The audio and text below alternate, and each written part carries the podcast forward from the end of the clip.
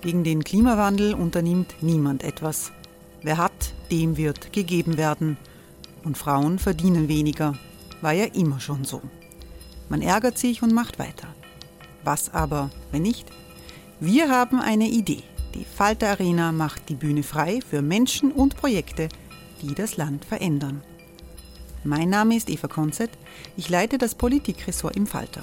Und am Sonntag, den 26. Mai, veranstalten wir im Wiener Stadtsaal die nächste Falter Arena. Mit dabei unter anderem der ehemalige Politiker und Neosänger Matthias Strolz, Theresa Imre von Markter, Sonja Jöchtel von Love Politics oder Kari Ochsner von Ochsner Wärmepumpen. Machen statt jammern. Wir schauen uns an, wie das funktionieren kann. Kommen auch Sie vorbei. Alle Informationen und Tickets finden Sie unter falter.at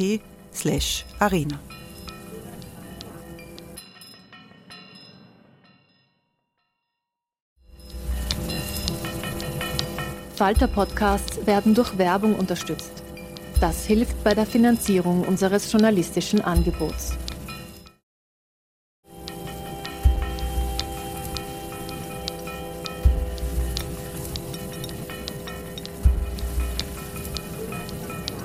Herzlich willkommen im Falter Radio. Sie hören Barbara Tod. Putins Einmarsch in die Ukraine bedeutet das Ende von Europa, wie wir es kennen. Europa, das war das große Versprechen, dass der liberale und demokratische Westen den Rest der Welt transformieren wird. Jetzt müssen wir fürchten, dass unsere Lebensweise durch ein imperialistisches Russland, durch dessen Angriffs- und Vernichtungskrieg und durch autoritäre Kräfte zerstört wird. Darüber spricht der Politikwissenschaftler Ivan Krastev mit meiner Kollegin Eva Konzett. Krastev ist Permanent Fellow am Institut für die Wissenschaften von Menschen und Vorsitzender des Center for Liberal Strategies in Sofia. Das Gespräch fand am 30. März 2022 auf Englisch im Rahmen der Wiener Vorlesungen statt. Herr Krastev, Sie müssen nicht lange vorgestellt werden. Sie sind einer der großen Intellektuellen Europas. Sie sind Osteuropa-Experte, Ratgeber inländischer und ausländischer Regierungen. Sie sind Kommentator in internationalen Medien. Und Sie haben etwas gemacht, was nicht viele von sich behaupten können. Sie haben nämlich äh, Wladimir Putin, den russischen Präsidenten, getroffen bei einem Abendessen 2014 im Kreml. Mr. Krastev, you don't need a really big introduction. You are one of Europeans' great thinkers. You are an advisor to governments um, in, in, in Austria and also abroad. You are a writer in, in foreign media, and you have something that not so many people can um, talk about because you have met Vladimir Putin personally during a dinner in the Kremlin in 2014. Der 24. Februar 2022 wird in die Geschichtsbücher eingehen als jener Tag, an dem Russland nicht nur seinen Nachbarn die Ukraine überfallen hat, sondern als der Tag einer Zäsur. Dieser Krieg wird die Art und Weise verändern, wie Europa funktioniert, aber auch wie wir uns selber sehen. Haben wir denn schon verstanden, Herr Krastev, wie einschneidend diese Veränderungen sein werden? If we were ever asked ourselves what it is like to live historical events, February 24th, 2020, 2022 was the day. The day Russia invaded its neighboring country, Ukraine. It is the day that is certainly a breaking point for Europe, the way Europe functions, and also the way it sees itself. Have we understood yet, Mr. Krastev, to which extent these Russian tanks and missiles crossing the border will change Europe and beyond? No, I do believe that we're still starting to understand what is going on because what it means to go through a historical event. This is when you are telling your life to divide this before and after. In the way was with the fall of the Berlin Wall. Listen, I remember the fall of the Berlin Wall. Uh, in the next two or three weeks, you're commenting a lot, but you don't understand exactly what is the scale of the change. And then, with the passing of times, basically, you divided your life on before and after the fall of the wall. And from this point of view, this war is going to be one more dividing line. It's going to be before and after. In a certain way, the period that started with the peaceful unification of Germany is now ending with the violent partition of Ukraine. And it is going to have a meaning, and this is going to affect the lives of people who, even now, just see this as a war that is happening somewhere else. It's going to change economies. This is going to change relations between people. But most probably, it's going also to change the way we view Europe because we knew one thing about Europe. And this was that, for good or for bad, Europeans, we have convinced ourselves that a major war is not possible here anymore. We knew that there was a war around, but we believe this is particularly European, that the major war is not possible here anymore. And then the impossible became possible. And don't forget that it comes after these uh, two years of pandemics in which other things that we didn't expect happened. And for me, the biggest kind of a metaphor for what we're seeing is two years ago, if you go on the railway station, there was nobody. Go on the airports, they were totally empty. You have the feeling that nobody is moving, everything had been frozen. And now you go on the railway station or airports, and you're going to see these crowds of people who are running, but they don't know where they're running because their houses are behind them and they have been destroyed, and for them the life changed in the way that it's difficult to imagine. And this happened just in a period of two years. And this is why this is one of the things that is impossible to forget, but also not easy to tell. Historiker sagen, dass es erst, dass es 30 Jahre braucht, dass man erst eigentlich nach 30 Jahren sagen kann, was wirklich passiert ist. Wir wollen aber trotzdem noch einmal äh, zu diesem 24. Februar zurückgehen, dem Tag des Angriffs. Was haben denn Sie an diesem Tag gemacht?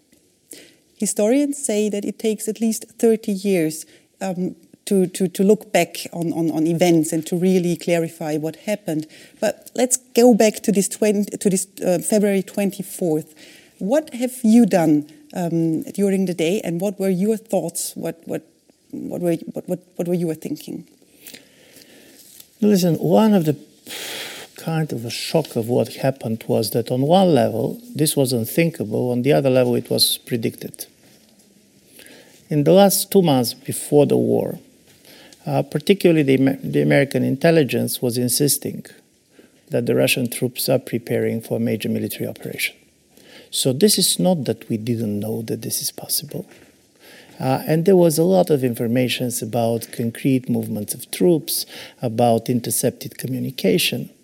Uh, but the story was we were trying to convince ourselves that it was a bluff, that at the end of the day, even if they're going to something to happen, it will not get out of the Donbass and Donetsk regions. That in a certain way, we cannot imagine that they're going to be attacked on Kiev. And even if they're going to be attacked on Kiev, nobody is going to imagine the level of destruction basically the Russian tanks and planes destroying cities in which most of the people speak Russian language. So from this point of view, this was strange thing. You know that something is going to happen, but you're still not ready to believe it. And to be honest, it was true for us, it was true for the Russians.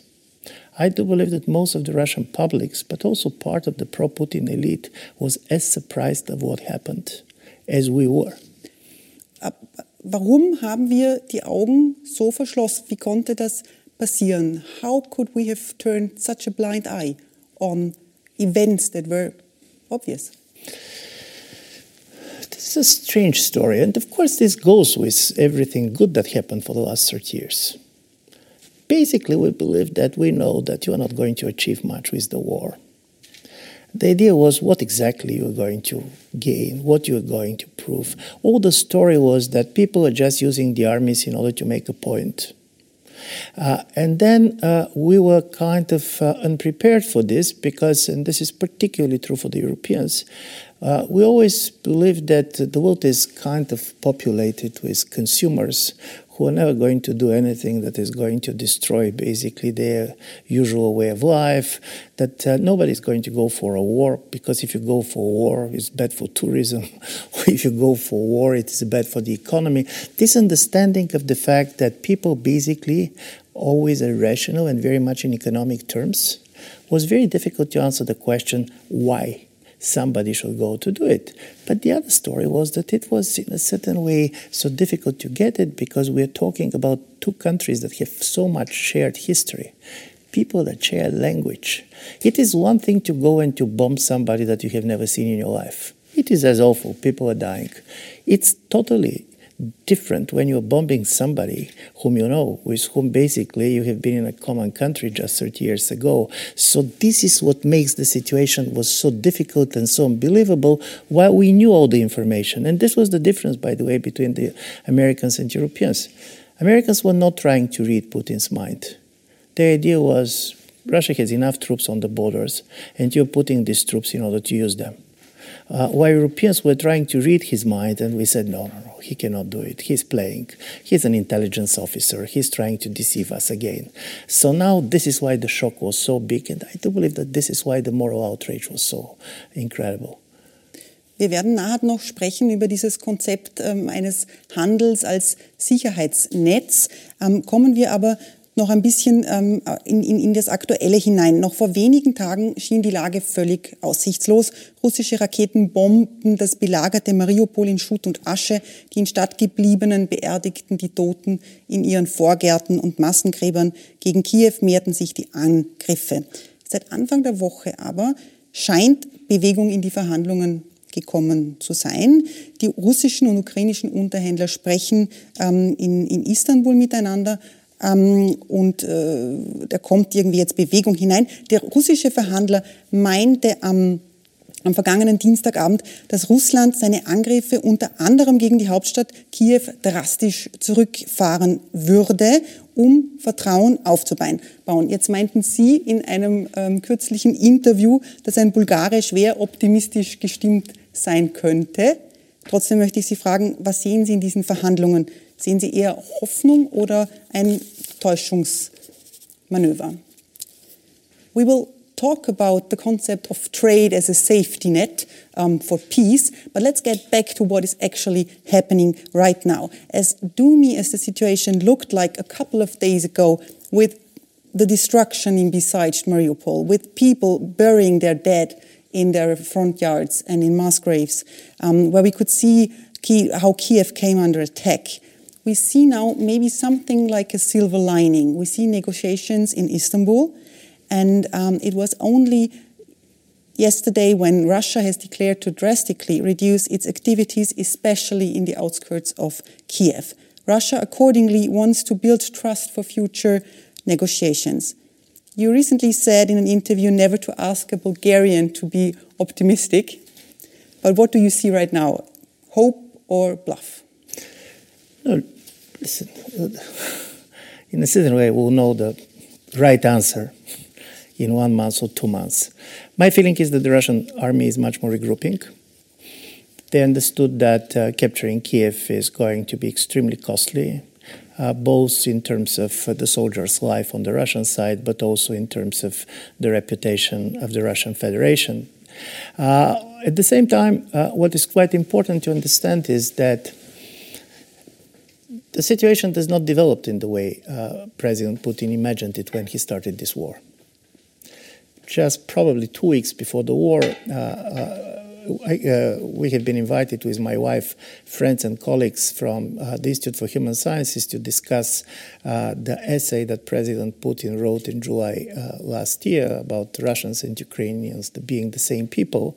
And it was always my feeling in the last years is that the best way to understand President Putin is to read him literally. Uh, in a certain way, quite often he's doing what he's saying that he will do. And he really managed to convince himself that Russians and Ukrainians are the same people. He believes that they're going to be enough for special elite Russian forces to go to Kiev and to try to capture the government uh, neighbor, uh, the governing buildings, and then the Ukrainians will go and meet the Russian soldiers in the way uh, it happened in Crimea. I do believe this major miscalculation totally misreading the sentiment of the Ukrainian people was critical for everything that we are seeing now. And now Russia is trying to adjust to a situation which is very different than one that they expected. Listen, we can make many parallels and we can talk history, and there are great historians commenting on this. But it's a classical colonial war. And from this point of view, also what the Ukrainians are doing in history, you have seen it many times. You have a small, newly born kind of a, a state which is ready to defend with a type of a heroism nobody expected. It's totally different. The superiority of the Russian army was taken so much for granted that not only the Russians but also the Americans were sure that Kiev is going to be fall down in uh, a month. Now Russia should decide what they want, and one of the things is President Putin needs a victory. So one of the possibilities that we can end up with certain type of a peace settlement, and I can imagine that in his mind, the best day for this to happen is going to be May 9 the day of the Soviet victory over Nazi Germany. Because this war, particularly from the Russian side, is so much dressed in the rhetoric and the symbolism of the World War II, the Great Patriotic War uh, for, for Soviet Union, that he would try to use this in order to claim victory. Wie weit würde er gehen für einen Sieg? How far do you think he would go? for such a victory, and I'm thinking about the red button. Listen, using the red button is Nuclear. not easy. Nuclear is not easy. Uh, it's much easier to talk nukes uh, than to do nukes uh, uh because there are certain things after which there is no reversal. Uh, at the moment, the biggest decisions that the Russian government should make is are they ready basically to agree on a situation in which they're going to gain basically what they had before? namely try to get a tacit recognition of Crimea, moving their forces back uh, to the borders of the Donetsk and Lugansk republics from the beginning of the war, and claiming that they managed basically to demilitarize Ukraine. But then they're not going to be able to claim that they have achieved their most important goal. In this essay that he wrote himself, every single word in this. Uh, in the summer of last year, uh, President Putin said, I'm not going to tolerate, I'm not going to allow anti Russia Ukraine. Listen, after this war, there is only one Ukraine that is possible, unfortunately, and this is anti Russia Ukraine.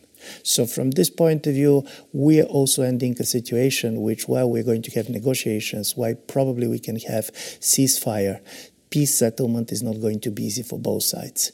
President Putin wants a victory. Uh, but President Zelensky is not ready to give him his victory because his people have been showing such type of resistance and heroism that the Ukrainian public opinion is not ready to give anything to the Russians. So the scenario that is very realistic but not necessarily extremely optimistic is much more something that we see in Korea for years. It is basically a frozen conflict that look like peace. You're going to see very much a divided Ukraine where basically you have a certain type of a peace settlement, but not a real peace. Uh, and all this is going to be negotiated. And of course, the negotiations are going to have different dynamics. And while one day we're going to have the feeling we are closer to the ceasefire, and the other it's not. But for some people that have left, it's not going to be where to come back. And this is also quite clear. Sie haben gesagt, man müsse Putin beim Wort nehmen, man hätte ihn auch bei seinen Taten nehmen können. 2014 schon soll er die damalige deutsche Bundeskanzlerin Angela Merkel offen angelogen haben, als diese ihn gefragt habe, wer denn diese grünen Männchen seien, die jetzt plötzlich auf der Krim aufgetaucht sind. Und er meinte daraufhin offenbar, es seien unzufriedene Ukrainer. Ähm, und er, Putin, habe überhaupt gar kein Interesse daran, die Krim zu annektieren. Wir wissen, es kam anders. Trotzdem arbeiteten die Europäer weiter fleißig mit Putin zusammen. Sie bauten mit ihm eine neue Pipeline sogar, Nord Stream 2. Sie taten das sogar noch, als russische Bomber syrische Städte in Schutt und Asche legten. Wie kam es denn, dass der Westen trotz alledem in seiner Einschätzung der Person Putin und seiner Skrupellosigkeit so kolossal falsch ähm, gelegen ist. You said that Putin is not a liar. He basically he does what, whatever he says. But we could also have taken um, him by the way he did things.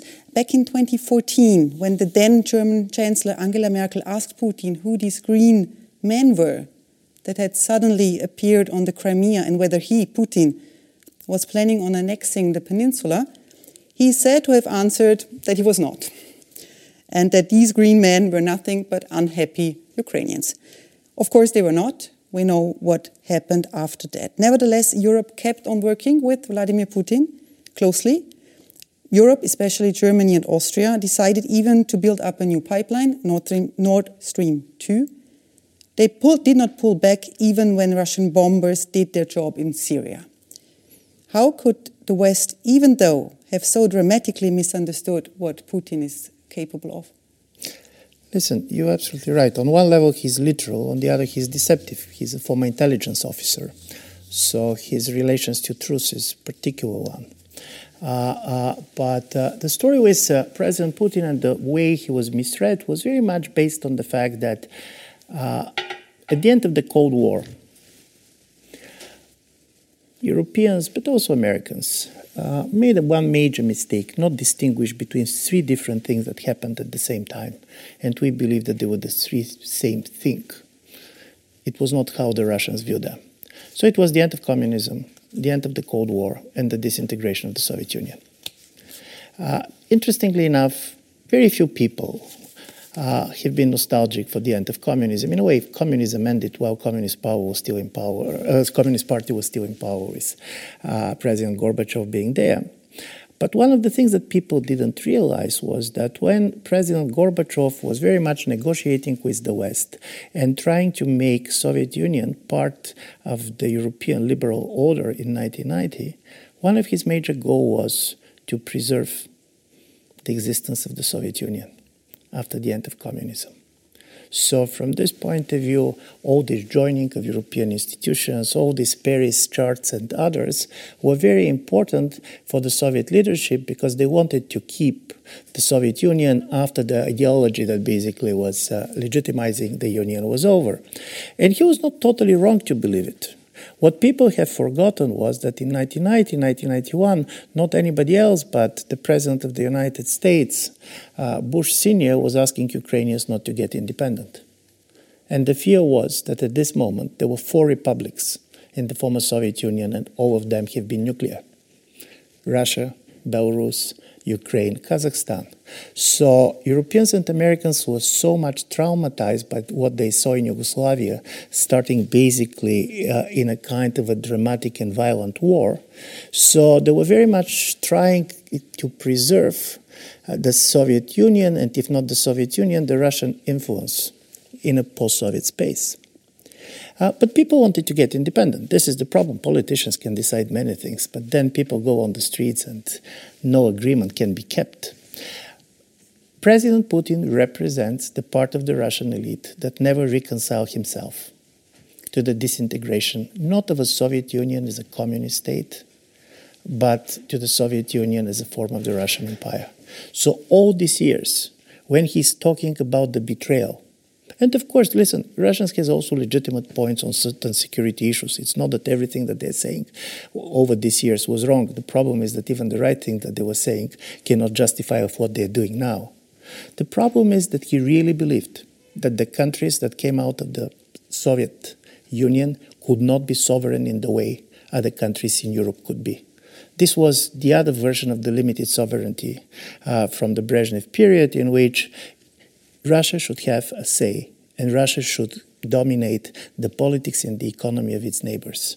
And look it, it's not only Ukraine. Before Ukraine, it was Georgia. There was a frozen conflict in Moldova. There was the Armenian Azerbaijan. So the post-Soviet space and the process of the disintegration of Soviet Union never ended. And here comes President Putin, who particularly after 2007 decided that he's going to rebuild not the Soviet Union, but the historic Russia. And here comes the biggest problem with the Ukrainians. Because in order for historic Russia to exist, he managed to convince himself that Ukrainians and Russians are the same people, and there is no country like Ukraine. So, this is what we are seeing now, and this is what European leaders didn't see. Because for most of them, this type of a post imperial period was over. Listen, many of the things that you see in the post Soviet space are not things that Europe don't know. France in Algeria, 1960s, was not very different. Netherlands in Indonesia, but first it happens in Europe. Secondly, it happens to people with whom you share a language, a culture. And thirdly, it happens much later. So we were not ready to believe that he will risk everything in order by violence to try to reintegrate a place which have disintegrated and which, which I do believe here Europeans were right, cannot be reintegrated anymore. And from this point of view, talk Ukraine, but one country was annexed in front of our eyes, and this was Belarus. Listen, three, four years ago, there was this authoritarian state, Belarus, that was run uh, by a local autocrat, but he was trying to be sovereign in a certain way. Now, Belarus is simply annex uh, of Russia. And from this point of view, these changes were happening in, our, in front of our eyes, but we were not ready to trust our eyes because we have a narrative about the direction in which the world goes, which did not fit of what we see. Still, Even when the Baltic states joined the NATO in 2004, Moscow was sending greeting notes. Als die baltischen Staaten 20, 2004 der NATO beigetreten sind, da hat Moskau aber freundliche Willkommensgrüße geschickt. We should be fair enough uh, to say that even President Yeltsin was not particularly overexcited by the former Soviet republics joining NATO, and secondly, in the Russian political imagination, the Baltics were not really part of the Soviet Union. Don't forget, even it was a classical occupied states. Don't forget that the United States never recognized the Baltic republics during the Cold War as part of Soviet Union. But when it, com- when it comes to Belarus, when it comes to Ukraine, even parts of Kazakhstan, this was kind of in the imagination not only of President Putin, but Mr. Solzhenitsyn has a very similar view of the fact that this is historic Russia. This basically is the Russian civilizational space, and it is a historical right of Russia to dominate the space. And nobody was interested what is the views of the Ukrainians, what is the view of Belarusians. Uh, listen, 10 years ago, Ukrainians were the most Russia-friendly societies in the world. They have a very positive view of Russia. Many of them has a very positive view of President Putin. And the only thing that they wanted is basically to have their own choices. Because what is sovereignty? The possibility to choose. When basically Ukrainians started to make choices that Moscow did not like, suddenly everything starts to look like a threat. Suddenly, Ukrainians disappeared, and Ukraine basically ended up, if you listen uh, to the famous speech of President Putin from February 22nd, when he recognized the republics, he said Ukraine was created by Lenin, and three sentences later, it's populated by Nazi. So suddenly there was no Ukrainians anymore. It was basically state created by Lenin and populated by Nazi. Herr Krastev, der 24. Februar hat auch das Leben eben dieser 45 Millionen Ukrainer auf den Kopf gestellt. Sie sind in einem halbwegs demokratischen äh, Land mit halbwegs funktionierenden Institutionen ähm, in, in, ins, ins Bett gegangen. Sie sind äh, mit einem, in einem Land ins Bett gegangen, das eine Ausrichtung nach Westen hatte und sie sind mitten im Krieg aufgewacht. Millionen haben ihre Häuser verlassen. Binnenflüchtlinge, die es irgendwie über den Dnieper geschafft haben, in die Regionen in der West, in westlichen Ukraine, wo ähm, die Kampfhandlungen noch nicht ähm, so überschaubar, wo die Kampfhandlungen noch überschaubar sind, Betonung liegt auf noch. Mehr als dreieinhalb Millionen Menschen haben die Ukraine ganz verlassen, vor allem Frauen, Kinder und alte, erwachsene Männer unterliegen ja der Generalmobilmachung. Dreieinhalb Millionen Menschen sind über die Grenze nach Europa gekommen und dann ist etwas vielleicht Überraschendes passiert. Ausgerechnet die polnische und die ungarische Regierung waren diejenigen, die diese Vertriebenen mit offenen Armen aufgenommen haben. Etwas, was 2015 noch völlig undenkbar gewesen wäre, als äh, Hunderttausende Afghanen, Syrer und Iraker nach Europa kamen. Waren Sie da überrascht? Mr. Krastev, the events of February 24 have marked the life of these 45 millions of Ukrainians, they had gone to bed in a reasonably democratic country with reasonably functioning institutions aiming to head west. And they went to bed in their older routine and they woke up in the middle of a war. Millions decided to leave their homes. They tried to get somehow to cross the Dnieper River to get into those areas not yet affected by military actions, to Lviv and to Ushgorod. But more than three and a half million Ukrainians decided to leave the country all together. Mostly women, children, and the elder, because men are under the general mobilization. And then something happened that might be a little bit of a surprise. Of all European governments, it was the Polish one and the Hungarian one that openly embraced the refugees, um, something unthinkable back in 2015 when hundreds of thousands of um, people from Iraq, from Af Afghanistan, from Syria tried to get into Europe. Have you been surprised by that? Not to the extent that probably many of West Europeans have been uh, surprised, because there is a major difference. Uh, people that have been coming from Ukraine was the people that Poles Hungarians basically knew. Uh, even before the war, there was more than 1.5 million Ukrainians working in Poland. Secondly, unlike the war in uh, Syria, and of course there is a part of ethnic issues, religious issues, all these kind of accusations for East Europeans treating different refugees uh, differently is true.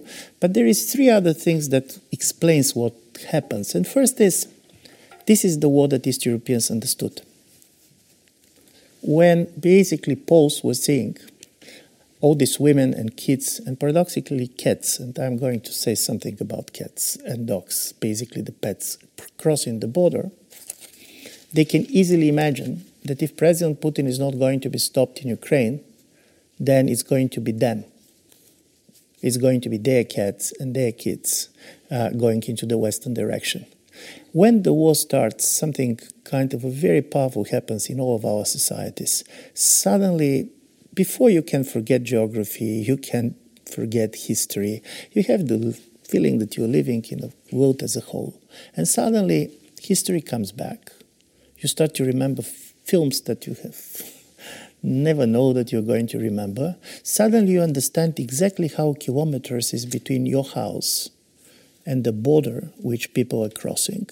So this type of a level of solidarity was incredible because Poland or Hungary, on the level of institutions and organizations, they don't have this, for example, that I'm seeing in Austria or in Germany. But the level of voluntarism, the people who are going on the borders and with the car they are going to take the family and just putting them in their house, this was really amazing. And uh, this was also really when you see how history is coming back and how you see could we be the next one. But the second important story is the heroism of the Ukrainian men that have been fighting. Listen, the same people, if they have been crossing the border after Crimea or Donbass, are not going to be met the same one, the same way. Suddenly, Europeans, and particularly Europeans, which for a long period of time during the COVID were seeing every death as unnatural, and the only problem was how to stay alive and talking to each other, suddenly we saw a nation which is ready to die for its freedom. And this was this kind of also respect for the underdog. Seen from outside, they're fighting the war that they cannot win but they're fighting. And they're fighting in the way that makes basically others to respect them. And this respect, in my view, also very much explains this solidarity. And the certain, there was a colleague of mine, famous Bulgarian artist. He's a, very much in the sphere of the visual. He told me, look at the cats, look at the dogs. People who are watching in Western Europe all this refugee flow, with their cats next to them, with their dogs next to them, they basically said it could be us. Uh, and this feeling, it could be us, not it was our parents. Because when you see many of the refugees coming from Syria and others, even when you have empathy, you say, listen, this is how our parents have been living, this is how they have been crossing borders. Suddenly believes it could be my cat. And I do believe this feeling is something that is transforming Europe, and you ended up with things that are not easy to explain. It's not that European governments allied as a response to the shock. European public opinions allied. Do you know, according to the opinion polls, which is the society where the solidarity and support for uh, Ukraine is strongest? Spain. Listen, there is no any political economic, historical explanation why, out of all countries, Spain. And the reason is, and I don't know the explanation, but I know that in this kind of a war, different people are seeing different things. I can imagine that many Spaniards were seeing Spain in 1936. And they said they're like us. They have been left alone. They're fighting. It's not clear what they're going to succeed. I can imagine that many Catalans identified with the Ukrainians because they basically mistrusted the Spaniards.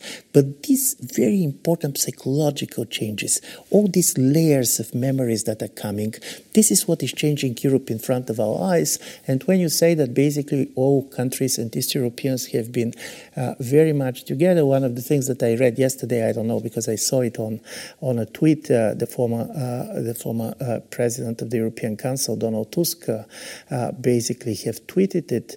The leaders of Slovakia, Czech Republic, and Poland decided to boycott the V4 group meeting in Budapest because they believe that uh, Mr. Orban has took a pro-Russian line, which uh, they're not going to support. Strangely enough, the V4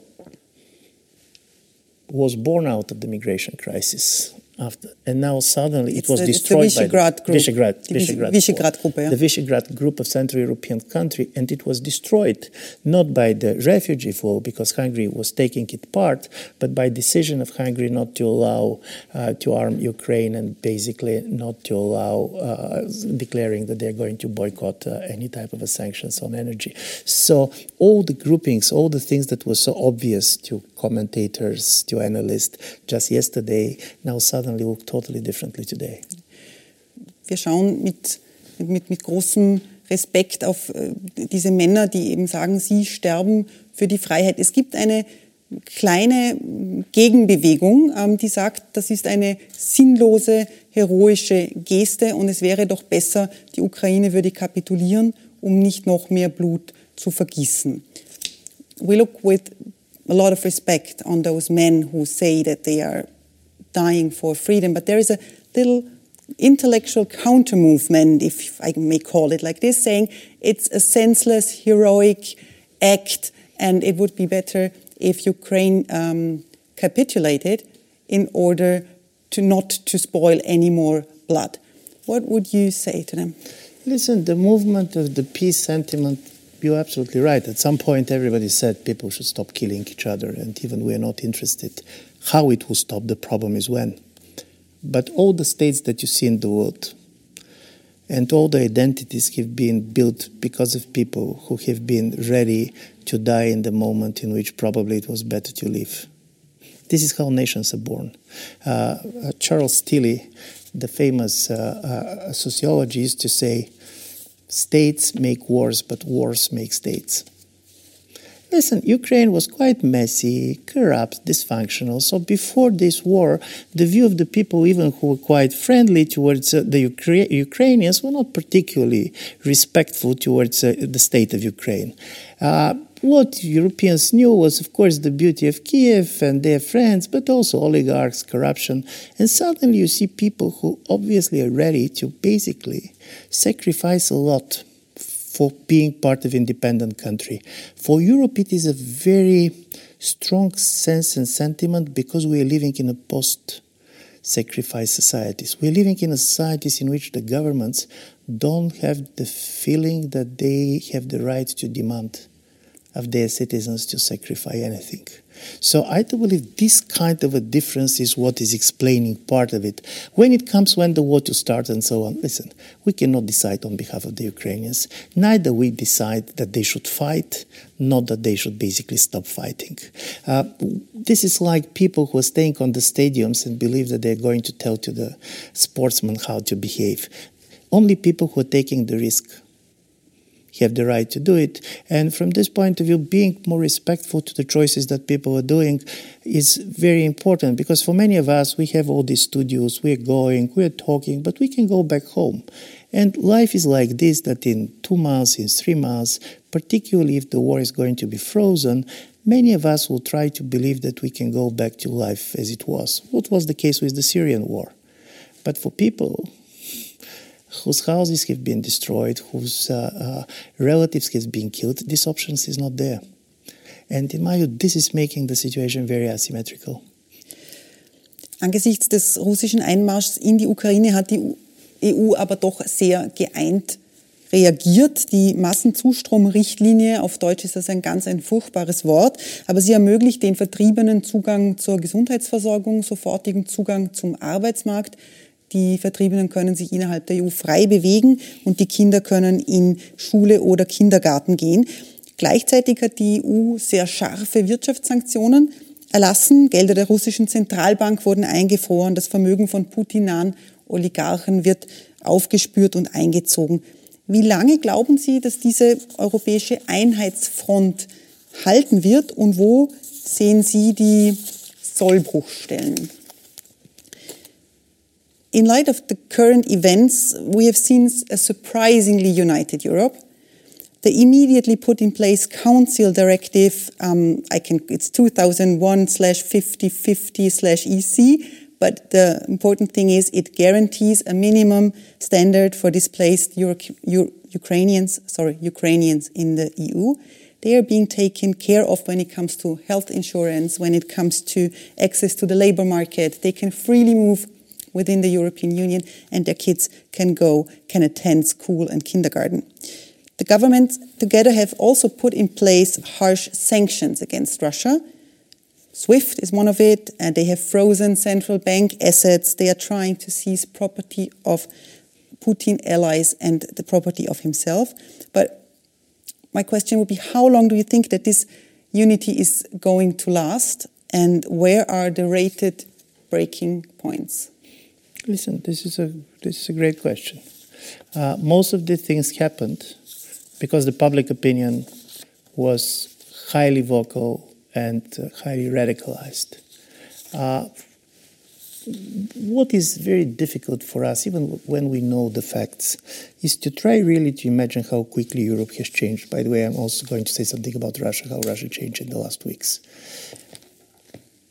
I'm sure that one month ago, even a week before the war, the German Chancellor, Scholz, was sure that if something is going to happen, there are going to be sanctions, but I'm sure that even he could not imagine that uh, Europe and the United States were going to basically sanctions uh, the currency reserves of the Russian Federation, basically sanctioning the Russian central bank people are then discussing is sanctioning SWIFT, cutting Russia from the SWIFT possible. Nobody imagined that it was possible to basically go and took uh, uh, more than the half of the Russian external reserves. Uh, what we are seeing now, discussing the possibility to move out of the Russian gas and oil, this was not in the cards. And then what happened? For a very short period of time, Many things for which we basically have the feeling that we know how it looks like have dramatically changed. What we knew about Germany. We knew about Germany that Germans don't like wars, so nevertheless of what is happening, they're never going to arm. They're never basically going to increase their military budgets. And unlike Ukraine, probably you don't know, but there is no drones in Germany because Germans decided it's so unethical that they should not have drones. And suddenly, in a period of 48 hours, Germany decided not simply to start rearming uh, Ukraine, but they decided to come with a special fund of a 100 billion euro.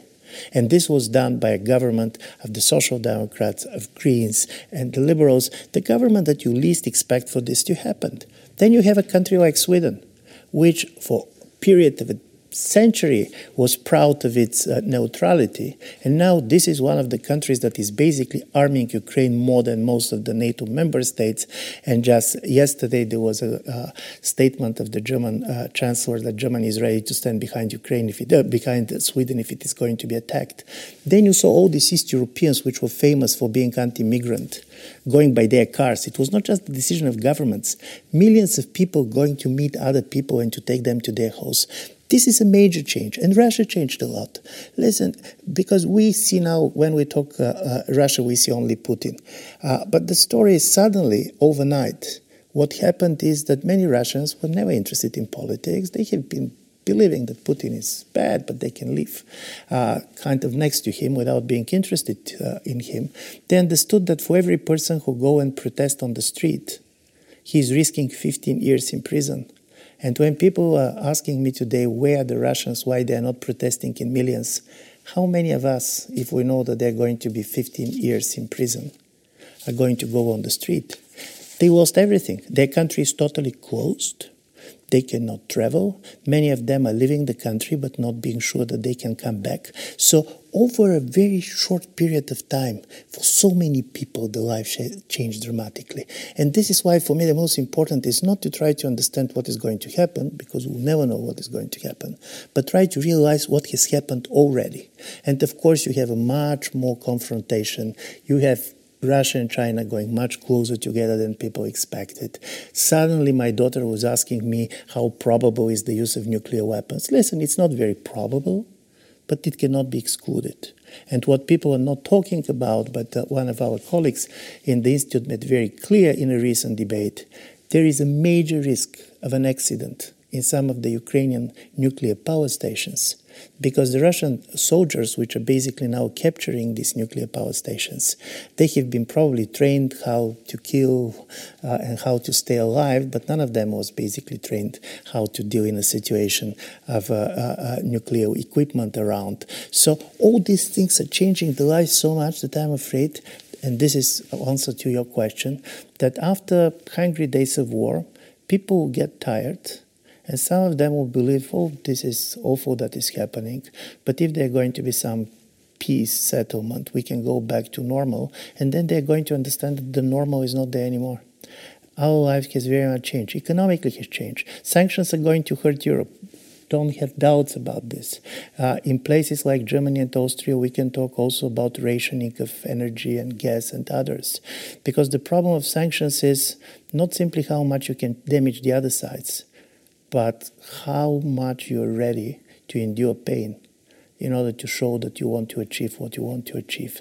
And this is a different world. This is my idea that it is before and after. And we're going to realize it step by step. Sie sagten kürzlich, dass der Stärkere derjenige sei, der eben bereit ist, den Schmerz auszuhalten. You recently said that the one is going to win who endures the pain um, more strongly. Yeah, this is true because listen, we're living in a very interdependent world. Russia is a nuclear power. This is why it was very clear, and from this point of view, I do believe that the American president was right when he said we're not going to intervene militarily because uh, any American plane basically crossing the border, any NATO troops going into Ukraine, it means a type of a war that very easily can go to a total self destruction of humanity. We're talking about the nuclear powers confronting each other. And unlike in the Cold War, when they're confronting each other, but in a certain way they knew very well their borders, we're in a totally different situation because we're much more interdependent. But then we're trading with each other, which was not much the case during the Cold War. Uh, we're meeting each other. All these Russian oligarchs, they have houses here. During basically the Cold War, Soviet leaders did not have houses in Vienna or in Paris. So suddenly you have all this, and also you have the internet, which means that we can try at least uh, to pretend that we can talk directly to the Russians behind the back of their government, now much more different than before, but also Russians believe, Russian governments, that they can talk to every single Austrian through the Facebook and try to tell them what to do and uh, what they want to achieve. So from this point of view, this is a much more dangerous world than the world of the Cold War. So from this point of view, comparisons with the Cold War is not there, and this is why the most important is resilience. And what is the resilience? The resilience is to be ready to pay the cost of your decisions if you believe that this is the way to defend your way of life. And this is a this is a new this is a new situation, very new one. Ist das eine Lektion, die Österreich und Deutschland, ich spreche da jetzt die Gasabhängigkeit an, noch lernen müssen? Is this something Germany and Austria, and I'm talking about gas dependency, um, not have learned yet? No, listen, it's very difficult, and I have a huge sympathy also for the German, for the Austrian businesses, because from time to time we are not fair to these people, because it was our general view that the more you trade with somebody, the more secure the world is. So all these people who basically have been investing in Russia, they have been investing in Ukraine, they have been investing in China, they believe that this is how you are going to make war impossible. And now you understand that total uh, energy dependence on a foreign country is becoming a problem. That basically this is a vulnerability, and there are going to be changes. And paradoxically, these changes is going to go to the every single consumer. It is going to affect everybody big uh, companies in Germany and Austria, but also the small sized companies. And then, of course, when you close the borders, all these rich Russians that basically were coming and people can laugh at them, but they were great when they were staying in the restaurants and when basically they have been renting uh, hotels even when they're not there. These people are disappearing. And what is interesting to happen is that we, all of us, has a lot of criticism to the world of yesterday. We didn't like this, we didn't like that. Suddenly, we're going to understand how good was the world that we are losing. Uh, but and I really believe that Europe has two things to make. One is how to be resilient, but secondly, how to try to position itself in the world of tomorrow, which is not going to be the world of yesterday. And from this point of view, Europe is in a much more difficult position than anybody else, because the end of history was an American idea, but it was the European dream. Jetzt hat der 24. Februar ähm, eben, wie Sie gesagt haben, das Ende einer Idee gebracht, nämlich die Idee, ähm, dass gegenseitiger Handel Vertrauen schafft, dass Länder, die zusammenarbeiten, sich nicht die Köpfe einschlagen, dass Wirtschaftsbeziehungen ein Sicherheitsnetz gegen militärische Angriffe knüpfen können. Ähm, es scheint vollkommen veraltet, dieses Konzept. Jetzt, der deutsche Soziologe Armin Nasehi hat die russische Invasion in der Ukraine ein Schisma genannt, eines zwischen Barbarei und Zivilisation. Was glauben Sie, auf welchen Prinzipien wird denn diese neue Welt, Sie haben sie gerade angesprochen, aufbauen? February 24th has proven wrong one fundamental idea, the idea that the world, an idea the world basically was founded on, the world we know, or we knew, the idea that common trade builds up trust, that countries that work together don't shoot at each other, that economical ties are a safety net against military actions. Um, we know now that this concept is. Um, has kind of crushed. Um, it seems all to be over. The German thinker Amin Nassehi called the Russian invasion in Ukraine a schism between civilization and barbarism on which foundation do you think this new world that you have mentioned um, is going to build up on? Listen, the future is the invasion of the unknown. Uh, one thing is uh, for me clear. Europe believed that we're in an exceptional situation because the war was around us. And uh, in the last 30 years after the end of the Cold War, there was many kind of civil wars and many kind of small conflicts in which the number of the people that have died was almost half of those who died during the World War II. Uh, but the story was that we were sure that Europeans were different, and now we discovered that we are not. Uh, now, when we know that trade does not guarantee you peace, it does not mean that you should stop trading with others, and that the only future for the world is basically people fighting each other.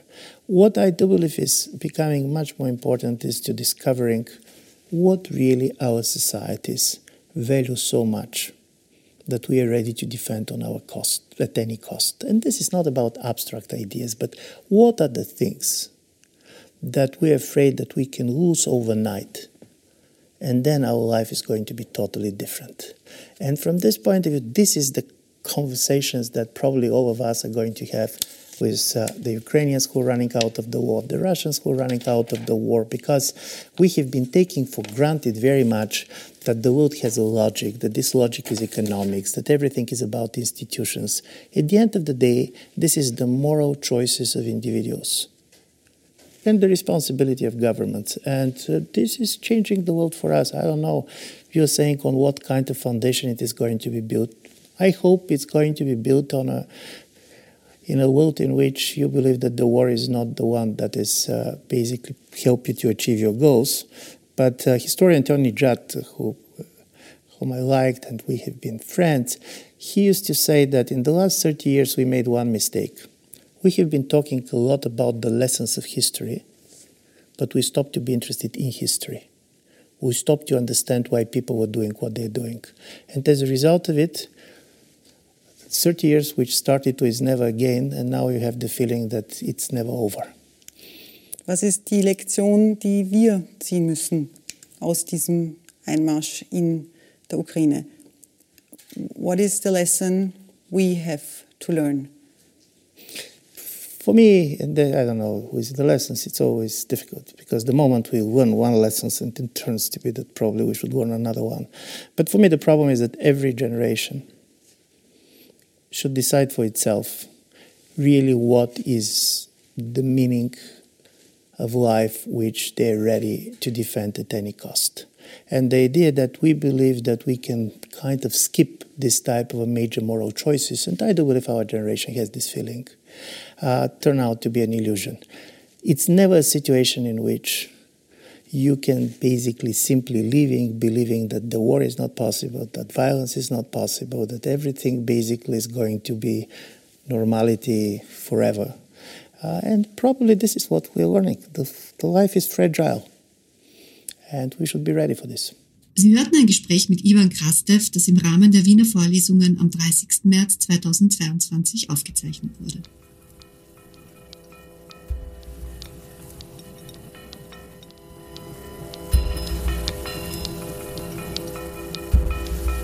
Sie hörten das Falterradio